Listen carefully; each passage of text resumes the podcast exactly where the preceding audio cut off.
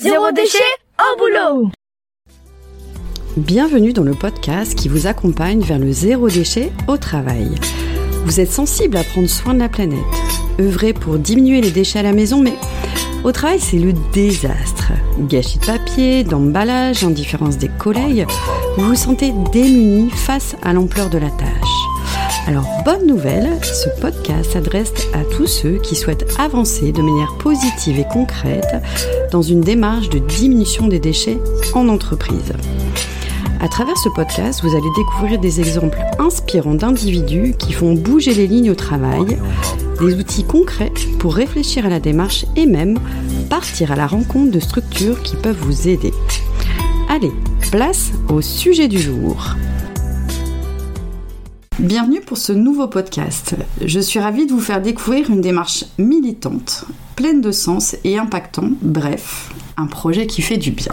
J'ai invité aujourd'hui Marion Lescaut, fondatrice du Carnet de Mimi. Marion, bonjour. Bonjour. Alors Marion, j'ai découvert votre activité en visitant le Maker Faire en octobre dernier. Le Maker Faire, c'est un haut lieu de la bidouille où se réunissent des réparateurs, des artisans, ingénieurs, inventeurs ou même des adeptes du fait maison. Cet événement a eu lieu à Lille et a accueilli des milliers de personnes à la gare Saint-Sauveur. Je déambulais dans les allées du Maker Faire et je suis tombée par hasard sur un stand qui attirait l'œil, tenu par une créatrice pleine d'enthousiasme, haute en couleurs.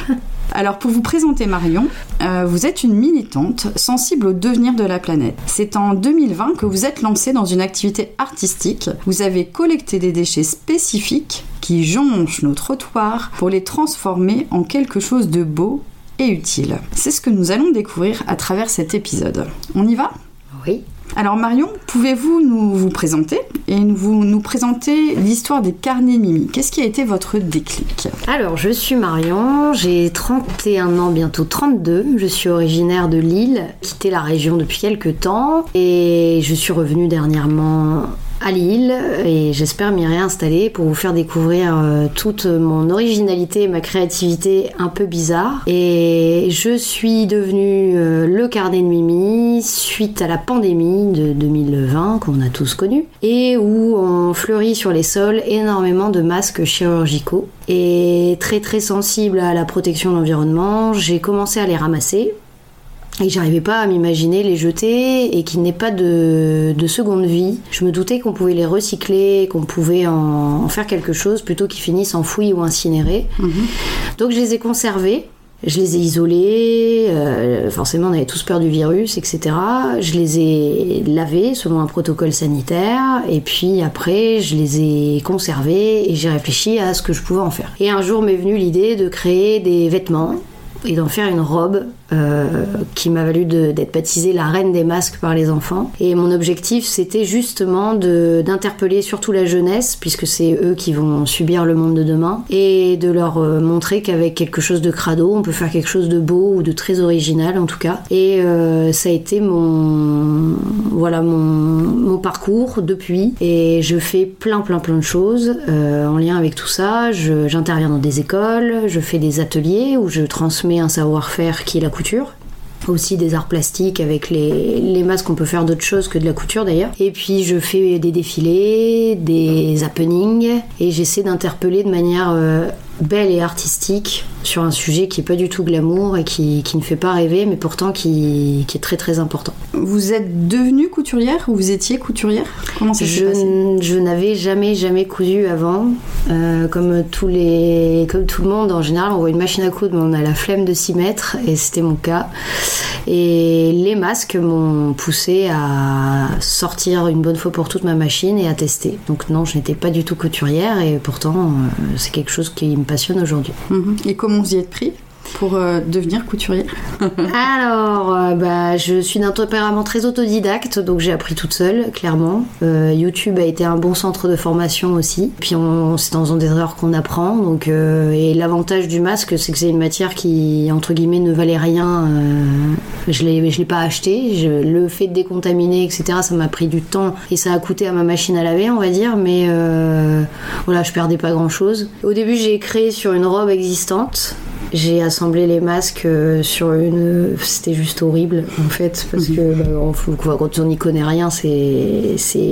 Vraiment, ça n'a pas de sens, donc euh, ça ressemblait à rien. Mais ça a quand même fait son effet. Pour mon premier happening que j'ai fait à Paris en 2020, en novembre 2020. Et puis euh, après, bah, tout simplement, j'ai appris à, à faire des pièces avec des patrons et comme une vraie couturière. Et puis bah, maintenant, c'est c'est ce que je fais. Mhm, Au quotidien. Ouais.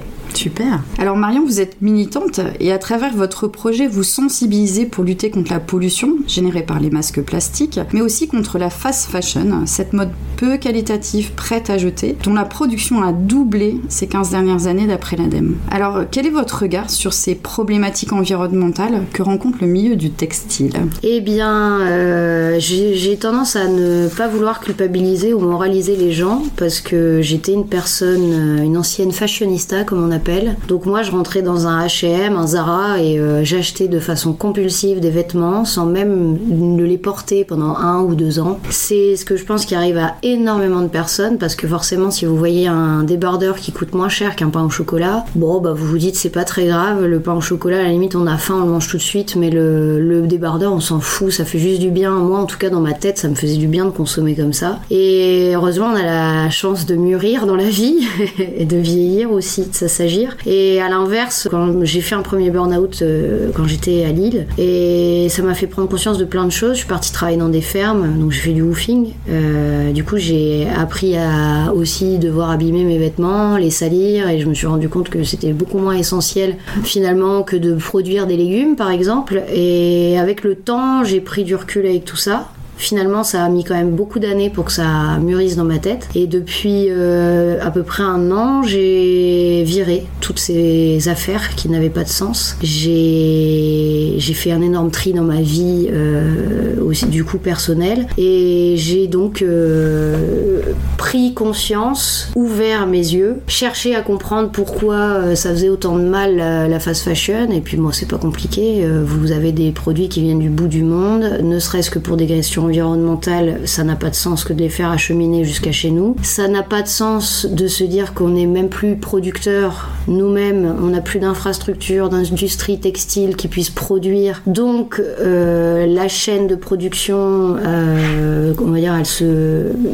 Enfin, en tout cas, on, est- on- ne crée plus de valeur dans notre pays. On est complètement dépendant de la Chine, etc., et du Bangladesh, de l'Inde. N'importe quelle personne qui va pro- produire sa marque va forcément devoir s'intéresser au coût de production. Donc, on est dans un monde qui est comme ça, mais qui se meurt. Et au-delà des problématiques environnementales que génère un produit euh, qui vient du bout du monde, c'est aussi les conditions sociales dans lesquelles les personnes évoluent. Justement, moi je suis, euh, quand je sors ma machine à coudre, je mets trois heures à assembler deux trucs. J'ose pas imaginer une, une petite euh, ouvrière du Bangladesh, à mon avis, elle me mettrait complètement à l'amende. Tant euh, il y, y a des drames, notamment il y a, je crois, c'est il y a deux ans à peu près, il y a au Bangladesh, il y a une usine qui s'est complètement effondrée, il y a eu je sais pas combien de morts. Bon, on s'en fout, c'est un peu comme les, batteries de téléphone, c'est un peu comme tout, mais en fait, quand on y fait attention euh, un minimum et qu'on se on se concerne dans tout ça, bah, on se rend compte que c'est plus, c'est plus trop possible. On a quand même besoin de s'habiller. Donc bah, moi, mon parti, c'est de produire mes vêtements. C'est sûr que je vais moins savoir produire un téléphone aujourd'hui, mais euh, se remettre, euh, redonner du sens à tout ça. Et puis euh, voilà, je pense que au lieu de m'acheter euh, 10 débardeurs H&M, j'en achèterai peut-être un d'une bonne valeur. On a un exemple, c'est Patagonia dernièrement, dont le fondateur a reversé tous les fonds qui vont être au profit de la planète. Donc il y a des choses formidables qui peuvent, qui peuvent se mettre en place et il suffit juste de chercher un peu plus loin. Mais voilà, comme je dis, je veux pas moraliser parce que j'étais la première euh, à consommer comme ça. Donc mon objectif aussi quand j'interviens dans des écoles ou que je fais des ateliers, bah, c'est de... Des fois on parle pas forcément du déchet avec les élèves parce que bah, comme je, je disais c'est pas forcément glamour donc ça, ça les gonfle. Donc il faut aussi euh, prendre le temps. Moi à 15-16 ans ça m'aurait saoulé que quelqu'un me vienne me faire la morale euh, sur l'avenir de la la planète alors qu'on a tout démoli. Donc voilà, ça peut être une façon différente d'aborder les jeunes et de leur dire bah regardez, euh, exemple, moi je crée un chouchou à partir de masques, c'est trois masques, il y a eu euh, un temps de séchage, de traitement, de lavage, etc. Mon chouchou, je le vends 5 euros. La dernière fois, je suis allée chez Claire's et je me rends compte qu'un chouchou est vendu 9,99 et vient du bout du monde.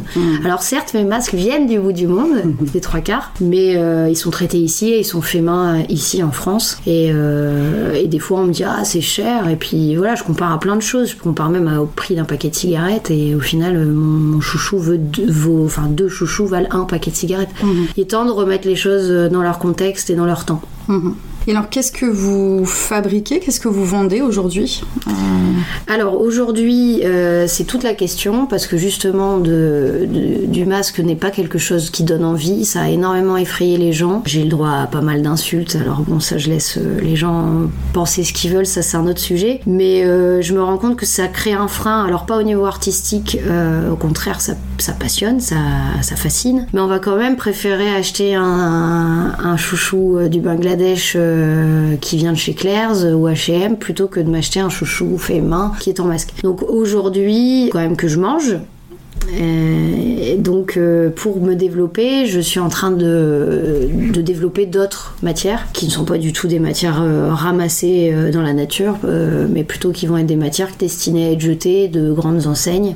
Pour l'instant, je ne dis rien parce que c'est en, mise en place. Mais par exemple, j'ai récupéré des bâches. J'ai acheté une bâche, alors pas du tout la bâche que vous mettez pour protéger votre bois l'hiver, hein, mais plutôt les bâches décoratives que vous mettez dans des vitrines ou des choses comme ça. Donc c'est un véritable textile. Et donc ça, c'est des bâches qui sont justement mises dans des vitrines qui sont plutôt éphémères, qui vont durer que quelques temps et qui vont être jetées. Donc euh, et là, j'ai trouvé des tissus qui sont juste super beaux. Et il y a un projet, mais de, de création. Et pour l'instant, je me tais. J'attends d'avoir. euh, j'ai investi dans une surjeteuse.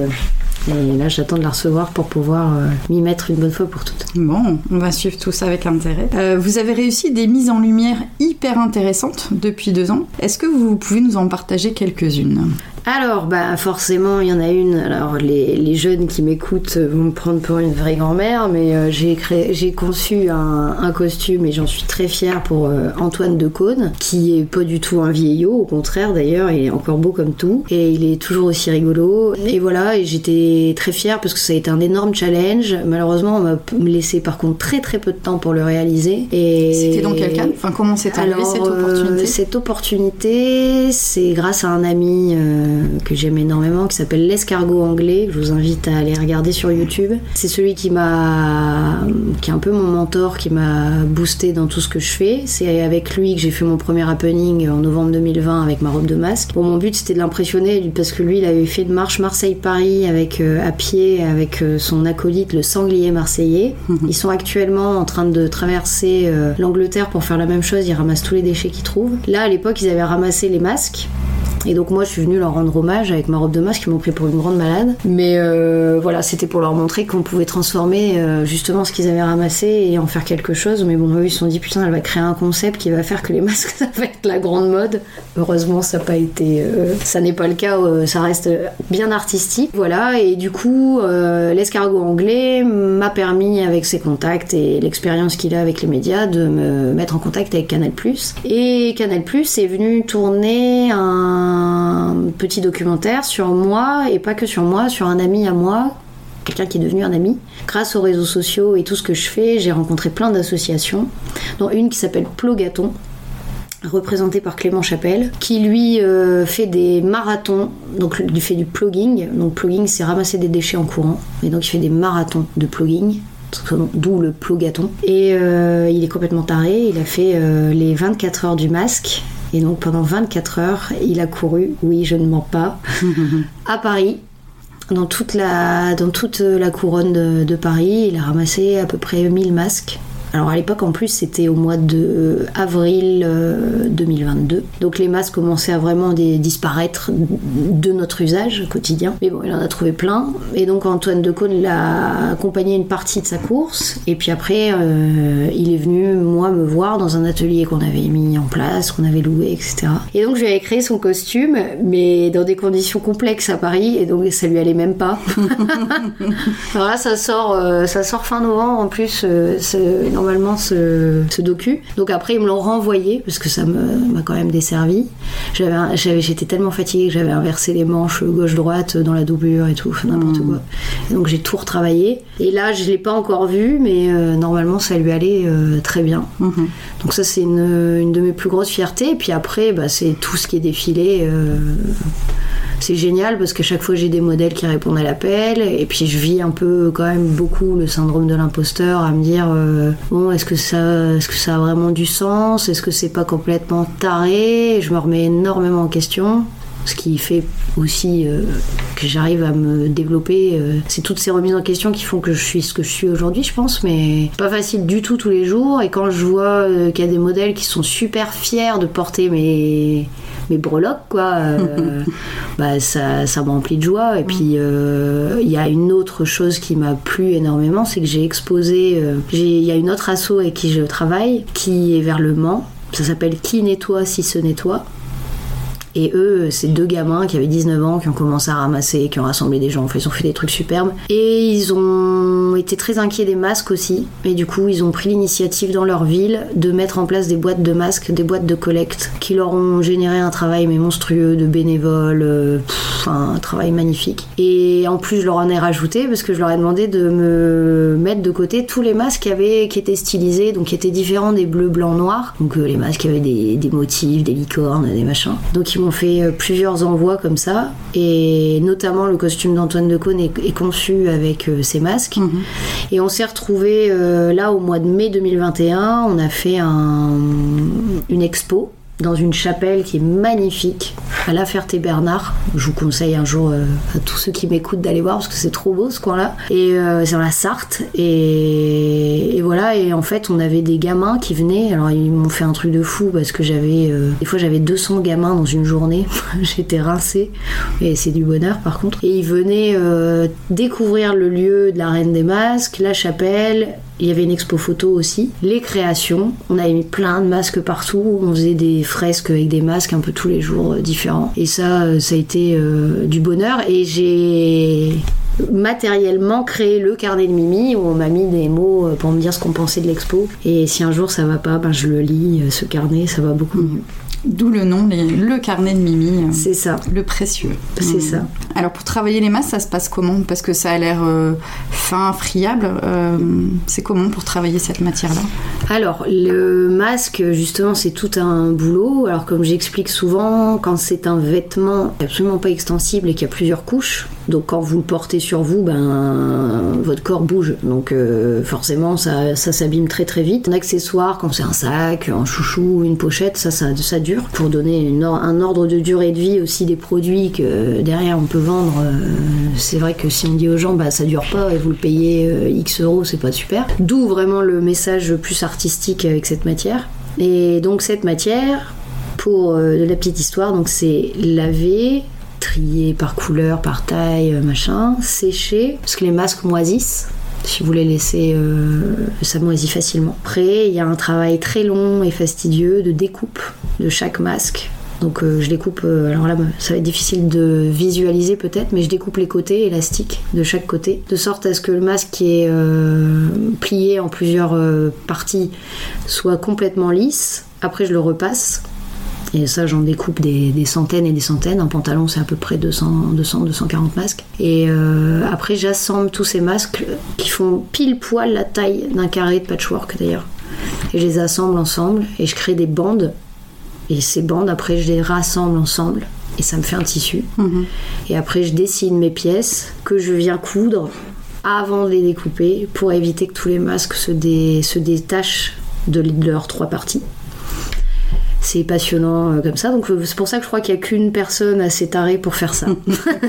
Un travail fastidieux mais, mais unique finalement. ouais, bah, ah bah complètement. Chaque pièce sont uniques, ça c'est clair. Euh, vous proposez aussi des ateliers au sein de collectivités, d'entreprises et d'écoles. Euh, Est-ce que vous pouvez développer en quoi ça consiste exactement Alors les ateliers, euh, bah, comme j'expliquais, c'est que, enfin comme j'expliquais pas forcément ici, mais comme j'explique en général, bah moi-même j'étais atteinte de la flemme de sortir la machine à coudre, euh, on est tous atteints de la flemme de quelque chose sauf d'allumer Netflix. Et je pense que l'atelier c'est hyper important pour retransmettre un savoir-faire. Comme j'explique souvent, bah, nos anciens sont en train de partir et c'est eux qui ont tous ces savoirs. Donc c'est important aussi des fois de recréer du, lien intergénérationnel. Donc j'essaie de le faire moi, mon, ma mini échelle de 32 ans par rapport à des gamins de 12 ans. On a déjà 20 ans d'écart. Et euh, là, moi, quand je fais un atelier, bah, j'apprends par exemple à faire un chouchou. Euh, Il y a des filles qui sont, il y en a qui sont complètement devenues fans, donc euh, plus ça redevient la mode et c'est génial. Donc elles ont appris à faire un sac. euh, et des fois aussi, je laisse euh, selon l'imagination des enfants euh, faire ce qu'ils veulent. La dernière fois, j'étais à Paris avec une gamine qui a compris très rapidement comment ça fonctionnait alors qu'elle n'en avait jamais fait en plus. Et elle a, créé sa petite pochette, euh, son truc, elle l'a fait. euh, voilà, le but c'est d'être libre de, créer ce qu'on veut aussi. Et c'est de aussi euh, dédramatiser l'image de la couture, comme quoi c'est un truc hyper compliqué. euh, Enfin, après, peut-être que j'ai plus de facilité que d'autres, mais puis on peut commencer par des trucs super simples. Mhm.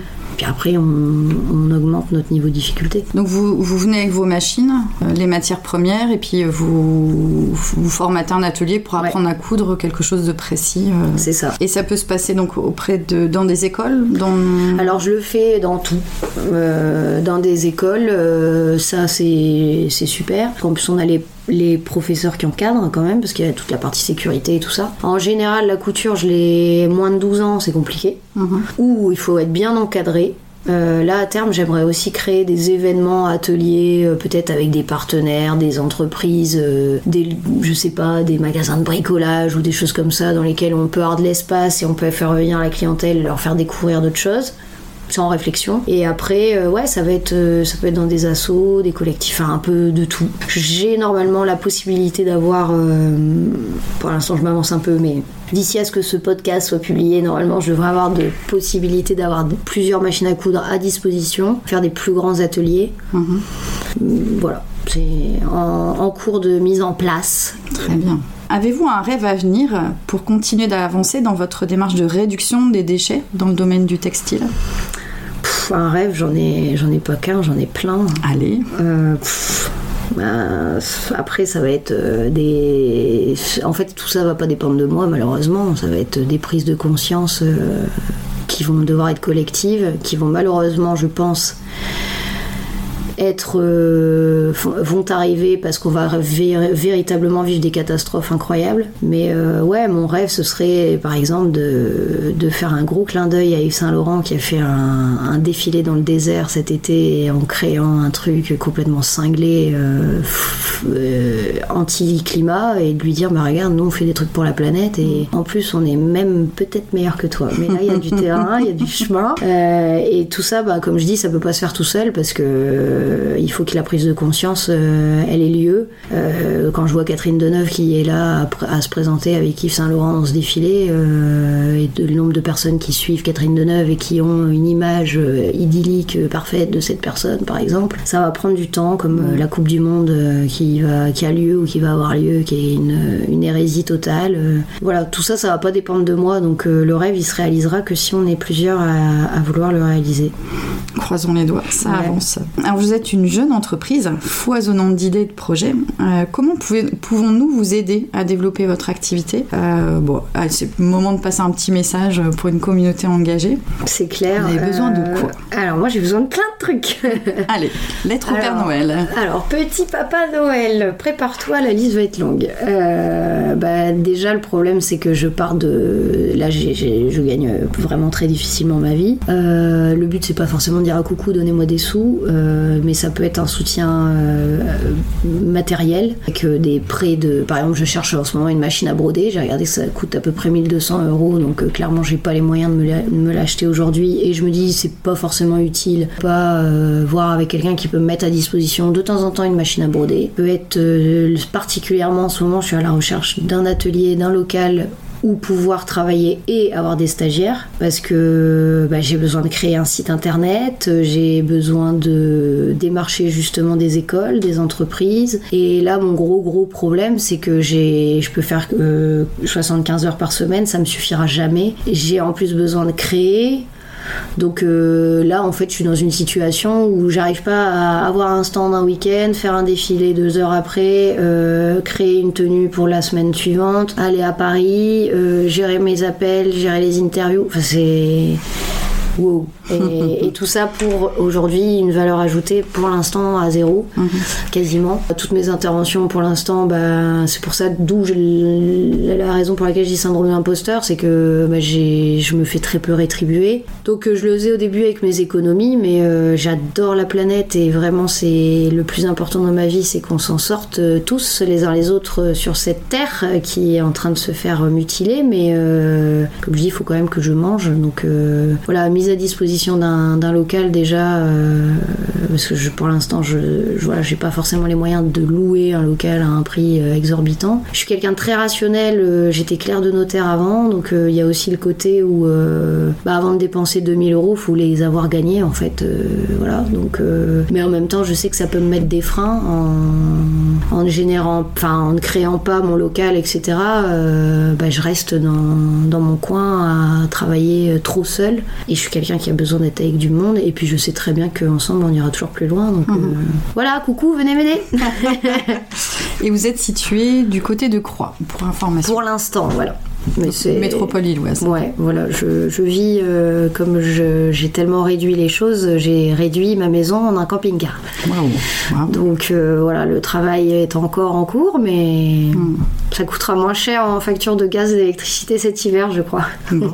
Pour conclure, est-ce que vous auriez un conseil à donner pour des structures qui souhaitent diminuer leurs déchets? Euh, oui, c'est déjà. euh, alors, en fait, tout ça c'est individuel, enfin, à mon sens, puisque c'est tout le travail que j'ai fait. Et se dire à chaque fois, peut-être que quand on a atteint un objectif, bon, je vais donner l'exemple du papier toilette qui fait beaucoup rire les gens. Ça fait plus d'un an que j'ai arrêté le papier toilette. Depuis particulièrement la pénurie de papier toilette, euh, de la folie furieuse des gens qui avaient peur de manquer de rouleaux de papier toilette. Alors, par exemple, une lingette, euh, une lingette, et ça peut être une lingette en coton, hein, pas la lingette jetable bien sûr, peut vous essuyer les fesses sans aucun souci.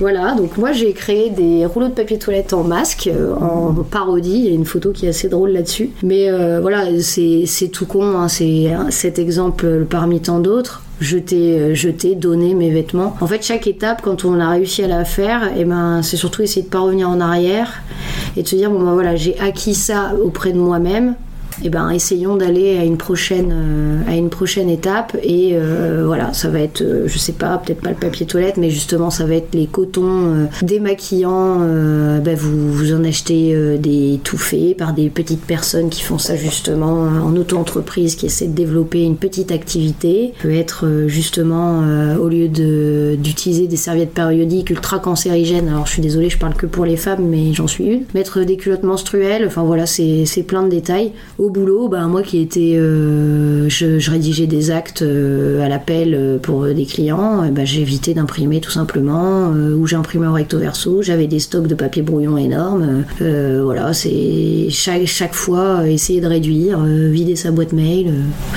tout, tout est facile à dire, mais si chaque petit objectif est atteint, ça paraît moins lourd qu'une énorme montagne à gravir euh, Bien sûr. tout seul. Super. Marion. Donc en résumé, le carnet de Mimi est une activité artistique, militante, créative et audacieuse qui fait parler d'elle à travers les créations de vêtements et accessoires originaux. Alors vous pouvez découvrir le travail de Marion Lescaut, euh, suivre ses actualités, notamment via Instagram euh, à l'adresse Le Carnet de Mimi, ou alors sous le nom de LCDM qui sont les initiales euh, du carnet de Mimi. Merci Marion Merci. pour euh, cet échange enrichissant et enthousiaste. Je vous souhaite longue vie à votre projet, puis merci pour ce que vous apportez au monde. Merci beaucoup. Une belle journée à vous. Une belle journée également. Merci. Merci pour votre écoute. Retrouvez un nouvel épisode chaque mardi dès 7h du matin. Et si vous voulez suivre les publications du podcast Zéro déchet au boulot, inscrivez-vous à la newsletter et vous recevrez dans votre boîte mail l'accès à chaque nouvel épisode. Vous retrouverez le lien dans le descriptif. Je suis Sophie Free. Dans la vie, je travaille pour sensibiliser au développement durable et je parle notamment du zéro déchet. Pour cela, je propose des ateliers, des conférences, des formations professionnalisantes, un blog, Sophie au Naturel, et je suis aussi auteur de livres sur le sujet. Retrouvez toutes mes informations sur le site sophie-o-naturel.fr. Au plaisir